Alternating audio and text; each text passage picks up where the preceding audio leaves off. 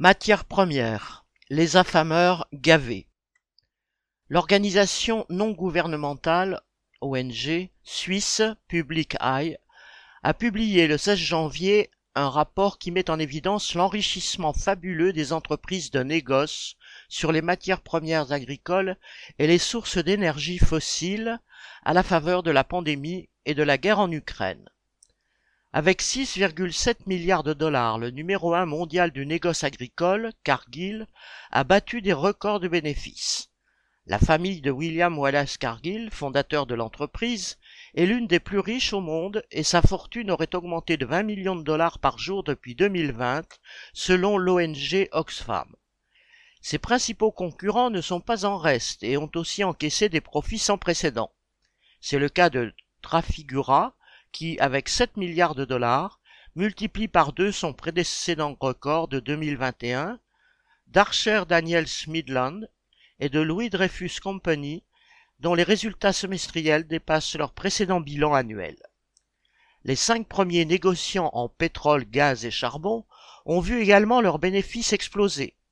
Glencore, leader du marché, a engrangé 5 milliards de dollars de bénéfices en 2021 soit une augmentation de 661% par rapport à sa moyenne d'avant pandémie.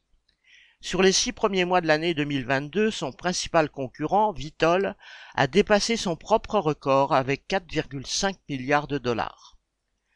La mainmise de cette poignée d'entreprises ne se limite pas à l'acheminement de matières premières.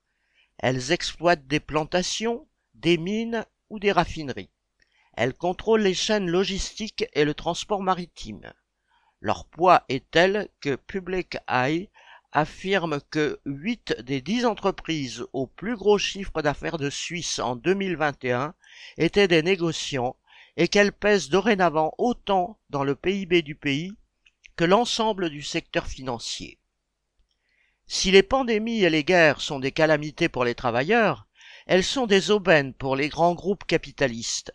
Cet enrichissement éhonté a des répercussions sur l'ensemble de la planète. Selon la Banque mondiale, environ 95 millions de personnes sont passées sous le seuil de la pauvreté absolue depuis le début de la pandémie.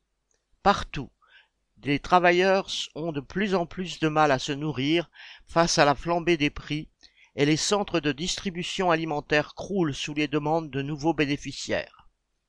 La seule solution pour stopper cette avidité grotesque, entre guillemets, dénoncée hypocritement par le secrétaire général des Nations Unies, serait d'exproprier ces affameurs et de placer la production et les échanges de ces produits indispensables sous le contrôle des travailleurs.